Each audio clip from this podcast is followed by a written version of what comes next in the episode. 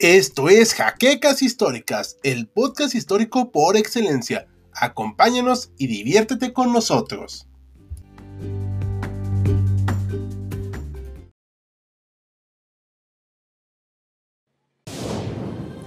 Bienvenidos a HC Historia Contemporánea, la página histórica por excelencia.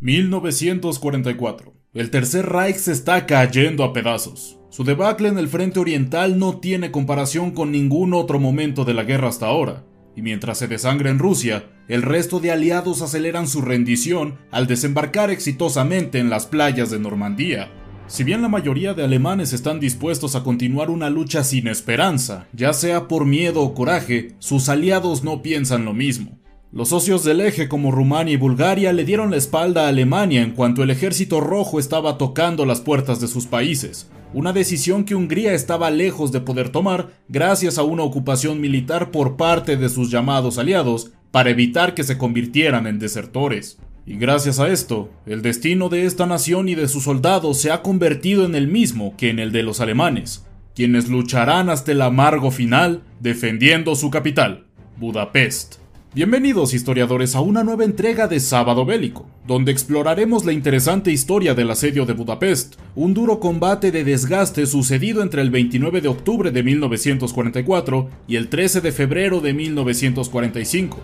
Más de 100 días en donde la guarnición de la capital húngara tuvo que hacerle frente al imponente ejército soviético. Una batalla llena de interesantes historias y un peculiar desarrollo que veremos el día de hoy, pero antes de empezar, queremos recordarles como siempre que este video es posible gracias a nuestros amables mecenas de Patreon, cuyo soporte económico nos es de gran ayuda para mantener el ritmo de producción del canal, y tú como ellos puedes ayudarnos siguiendo el enlace que está en la descripción. Además de que acciones como dejar tu like, suscribirte al canal, comentar el video luego de terminar de verlo, pero sobre todo, compartirlo nos ayuda mucho a seguir creciendo. Y sin nada más que añadir, acompáñenme a la historia de hoy. El retroceso en el frente oriental comenzó sin duda alguna tras lo sucedido en la batalla de Kursk, donde sin importar de haber dispuesto de los mejores tanques y aviones que los alemanes disponían, simplemente no pudieron hacerle frente al ejército rojo, teniendo una debacle tras otra hasta el final de la guerra.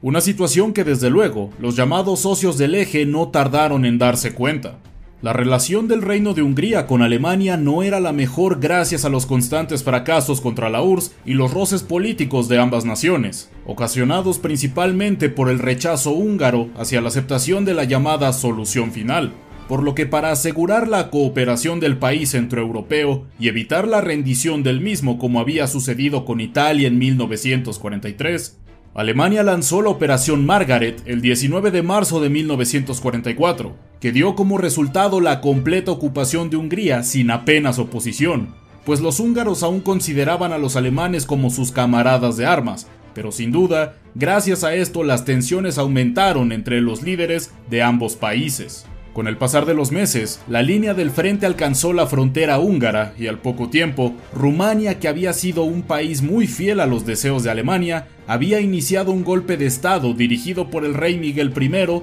para deponer al gobierno pro-alemán en favor de luchar con los aliados. Dejando este suceso a los húngaros en una situación muy delicada gracias a las fronteras que se tenían con los rumanos, dejándolos expuestos a una posible maniobra de envolvimiento que tuvo lugar el primero de septiembre y que llevó rápidamente a las tropas soviéticas hasta Budapest. Miklos Horthy, el aún regente de Hungría, estaba buscando imitar la acción de los rumanos para cambiar de bando, iniciando negociaciones secretas con los aliados a inicios de septiembre de 1944, pero no tardó demasiado en ser descubierto por los alemanes, y un furioso Hitler encomendó a su mejor hombre para deponer a Horthy del poder de una vez por todas y el elegido fue nadie menos que Otto Skorzeny, el hombre más peligroso de Europa, quien haciendo uso de información secreta de la Gestapo junto con algunas unidades de élite secuestró al hijo del regente para obligar a este a renunciar a su cargo, objetivo que consiguió a mediados del mes, sustituyendo a Miklos por Fénix Salasi, una marioneta de Alemania, eliminando así cualquier posible cambio de bando o tan siquiera rendición pacífica ante la apisonadora soviética. Y gracias a estos factores, Hungría sería desangrada hasta su completa extinción, justo como meses después lo haría el Tercer Reich. El avance inicial de la Unión Soviética fue lento, pero duro, teniendo su culmen durante la batalla de Debrecen, la puerta que separaba al segundo frente ucraniano de la vía libre hacia Budapest, ciudad que estaba defendida por alrededor de 35.000 soldados y unos 200 tanques, pero que tras resistir tres semanas al ejército rojo, finalmente la guarnición terminó por ceder. Un impaciente Stalin mandó a su ejército a continuar el avance nada más haber sucedido la conquista de Debrecen, y gracias a esto, el segundo frente ucraniano alcanzó las puertas de Budapest apenas unos pocos días después, concentrándose en la zona de Pest, al este del río Danubio, capturando el aeropuerto de la capital pero deteniendo su avance gracias al agotamiento causado por la entusiasta orden. Además de que era preciso esperar refuerzos, y mientras esto se hacía, los soviéticos aprovecharon para iniciar el envolvimiento de la ciudad, dividiendo las tropas del segundo frente ucraniano en dos cuerpos de alrededor de 400.000 hombres cada uno con el destino de encerrar Budapest por ambos lados del río Danubio, hazaña que se logró para el día 26 de diciembre, momento en el cual Ferenc Salasi ya había abandonado la capital por el avance soviético. Durante los primeros dos meses de la batalla por la capital húngara, Alemania había mandado refuerzos a la guarnición de la ciudad en forma de una división de caballería, la cual tuvo que luchar a pie gracias a la naturaleza de una batalla urbana, y debido a que Hitler estaba preparando su última ofensiva en el frente occidental, los refuerzos y la asistencia en general fue considerablemente escasa durante toda la batalla. Además de las unidades de caballería, los defensores también contaban con la décima tercera división Panzer que luchaba hacia el norte de la ciudad, además de otras 18 divisiones de infantería que se amontonaban por la pequeña línea del frente, y que tras perder la carretera que conectaba con Viena, su última misión era defender a los 800.000 civiles que estaban atrapados en su interior. Un dato que es importante resaltar es el hecho de que los ataques soviéticos realizados durante todo noviembre y la primera mitad de diciembre brillaron por su poca coordinación, producto de un apresurado Stalin que buscaba lanzarse sobre las regiones meridionales de Alemania, siendo esta parte de Hungría la última defensa antes de que la línea del frente pudiera amenazar Viena, pero que gracias a esto, la densidad de fuerzas defensoras en el campo de batalla permitió mantener a raya a sus enemigos durante los primeros compases del asedio, quienes en consecuencia por su dura piel fueron bombardeados el día 30 de aquel mes por una poderosa fuerza de mil cañones de artillería tras la negativa alemana a la oportunidad de rendirse dada por los soviéticos. Durante la nueva ofensiva soviética sobre la ciudad de Budapest, el sureste de la ciudad sufrió bastante ante la iniciativa del Ejército Rojo, siendo la zona norte resguardada por la décima tercera división Panzer la única que pudo sostener las posiciones defensivas de la capital húngara. Los primeros días de enero de 1945 fueron críticos en la defensa de Pest mandando refuerzos los alemanes desde el otro lado del Danubio en forma de unidades de una división de Volksgrenadier, compuestos por hombres experimentados, pero que no fueron suficientes para detener el lento pero constante avance soviético, que estaba siendo de unos 500 metros por día en los puntos menos defendidos como el ya mencionado sureste de la ciudad, y si la situación no cambiaba, la batalla se perdería dentro de poco. Otro factor que ayudó a los soviéticos en su lucha contra los alemanes fue el hecho de que aprovecharon la creciente disconformidad civil con los germanos para que estos revelaran las posiciones defensivas de sus enemigos. Y para colmo, a los pocos días de iniciado el primer mes del año, uno de los dos únicos aeródromos de Pest que seguían en poder de los alemanes fue capturado, estando ubicado al sur de la ciudad, mientras que el otro se encontraba gravemente amenazado muy cerca del centro de Pest. Entre el 7 y el 10 de enero, en la zona norte, se llevó a cabo la conocida como Batalla por el Parque de la Ciudad, la cual enfrentó a dos divisiones soviéticas contra un par de unidades de policías húngaros que estaban apoyando elementos de la décima tercera división Panzer, los cuales fueron capaces de expulsar del parque a los atacantes en repetidas ocasiones, siendo un hueso bastante duro de roer para el ejército rojo, pero que finalmente las fuerzas del eje de la zona tuvieron que retirarse no solo del mencionado parque, sino hasta la cercanía del Danubio el día 15 de enero. La última línea defensiva de la zona, que fue finalmente abandonada el 17 de enero de 1945, cuando los últimos defensores cruzaron los puentes hacia el otro lado de la capital, que tenía una orografía más propicia para la defensa, contando con algunas colinas que ayudarían a la misma.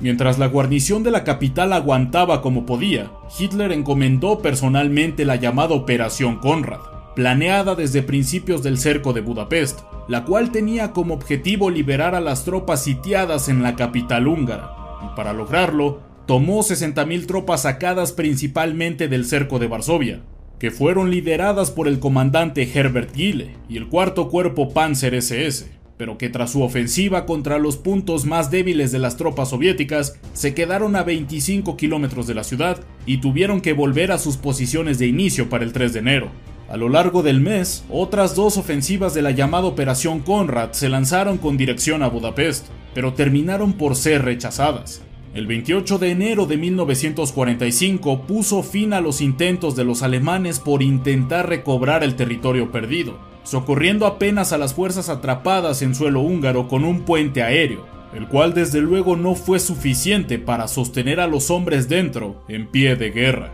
Si algo bueno había traído la pérdida de Pest, había sido que las tropas que se encontraban del otro lado del Danubio ahora podrían ayudar con la resistencia en Buda, aumentando la densidad de defensores a lo largo del sector que aún estaba en control alemán y húngaro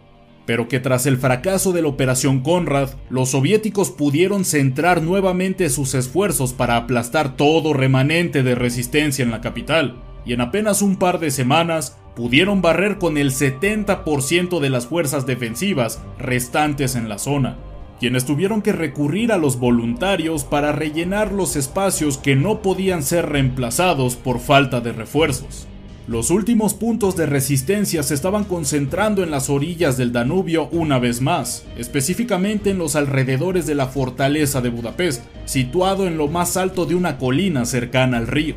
Con una fracción de las tropas con las que empezaron la batalla, se decidió tomar una última acción ofensiva que tenía como objetivo intentar escapar de lo que era una derrota segura. A las 8 de la noche del 11 de febrero de 1945, 28.000 soldados del eje que escoltaban a decenas de miles de civiles intentaron cruzar las gruesas líneas soviéticas con dirección al noroeste. En principio, el escape se había planeado para concentrar a las fuerzas alemanas y húngaras en un frente con un ancho no más allá de un kilómetro, pero al poco tiempo, gracias a la nula comunicación y el temor de ser capturados, el inicial avance ordenado no tardó en sucumbir al caos, y gracias a esto, de los 28.000 soldados que trataron de romper el cerco, apenas 700 lograron escapar hasta filas aliadas. Tras 102 días de resistencia, el 13 de febrero de 1945 la victoria soviética sobre Budapest se hizo total tras eliminar a las pocas bolsas de resistencia que quedaron atrás luego del intento de escape sucedido 48 horas antes de la completa rendición de la capital húngara. Y al final, perecieron 102.000 soldados del eje mientras que los soviéticos tuvieron más de 260.000 bajas entre caídos, heridos y desaparecidos en combate, de los cuales cabe resaltar que 24.000 fueron rumanos, una cifra bastante alta, tomando en cuenta que sus números estaban lejos de ser los mismos que los soviéticos. El asedio de Budapest fue una resistencia sin esperanza alguna de resultar en una victoria, pero que fue de suma importancia para los alemanes en algo, conseguirles tiempo pues Stalin estaba convencido hasta hace no mucho que la caída de Viena habría de suceder a finales de 1944, algo que la acción vista en esta ciudad impidió, y que tras su caída parecía que los soviéticos por fin tenían vía libre hasta el suelo del Tercer Reich, pero que estos últimos, tras perder en ese mismo febrero la mayoría del suelo húngaro, también fueron testigos de cómo el último sitio desde donde extraían petróleo quedaba en manos enemigas, por lo que ni cortos ni perezosos comenzaron a planear la que se convertiría en la última gran ofensiva alemana de toda la Segunda Guerra Mundial, operación que sin duda tardó bastante en suceder gracias a la férrea resistencia que las tropas de la llamada Fortaleza Budapest le dieron a sus enemigos, y pese a que los húngaros fueron obligados a resistir hasta la completa desaparición de su país, no cayeron sin antes dar una buena batalla. Y esto es todo por esta nueva entrega de Sábado Bélico. Esperamos la hayan disfrutado y si fue así, ya saben qué hacer para apoyarnos. Aprovechamos también para agradecer a nuestros mecenas de Patreon como José Andrés Sánchez Mendoza y José Antonio Martínez Chaparro, cuyo soporte económico junto con el resto de mecenas nos es indispensable para continuar con el esfuerzo de producción del canal. Y sin nada más que añadir, les agradecemos que nos hayan acompañado en una nueva entrega de su sección favorita. Yo soy Dea Oslanda y ya nos veremos en la próxima batalla. Gracias por habernos acompañado en Jaquecas Históricas, el podcast histórico por excelencia. Hasta la próxima.